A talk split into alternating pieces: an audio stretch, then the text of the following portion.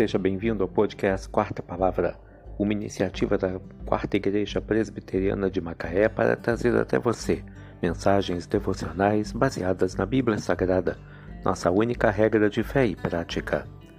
Neste sábado 24 de junho de 2023, veiculamos da quinta temporada o episódio 174, quando abordamos o tema Jesus, a nossa esperança. Mensagem devocional de autoria do Reverendo Hernandes Dias Lopes, extraída do devocionário Gotas de Esperança para a Alma, baseada em 1 Coríntios 15, versículo 19. Se a nossa esperança em Cristo se limita apenas a esta vida, somos os mais infelizes de todos os homens. A desesperança é a marca registrada daqueles que não conhecem a Deus. O apóstolo Paulo, porém, diz que Jesus é a nossa esperança, e o evangelista Marcos nos mostra quatro exemplos dessa verdade ao falar sobre quatro milagres realizados pelo Mestre. Primeiro, Jesus acalmou o mar, demonstrando poder sobre a natureza.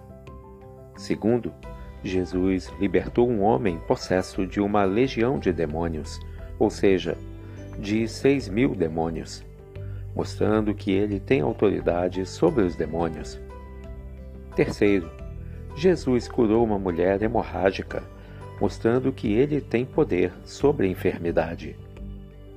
Quarto, Jesus ressuscitou a filha de Jairo, mostrando que ele tem poder sobre a morte. Jesus tem poder sobre as leis da natureza, sobre os demônios, sobre a enfermidade e sobre a morte. Jesus tem todo o poder e toda a autoridade nos céus e na terra. Para ele não tem causa perdida. Para ele não existe problema insolúvel.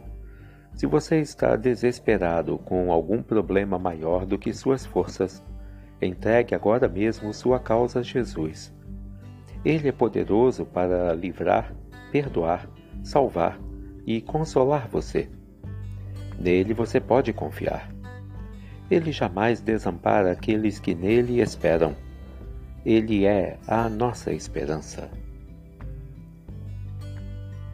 Se a nossa esperança em Cristo se limita apenas a esta vida, somos os mais infelizes de todos os homens. 1 Coríntios 15, Versículo 19 Jesus, a nossa esperança. Que Deus te abençoe.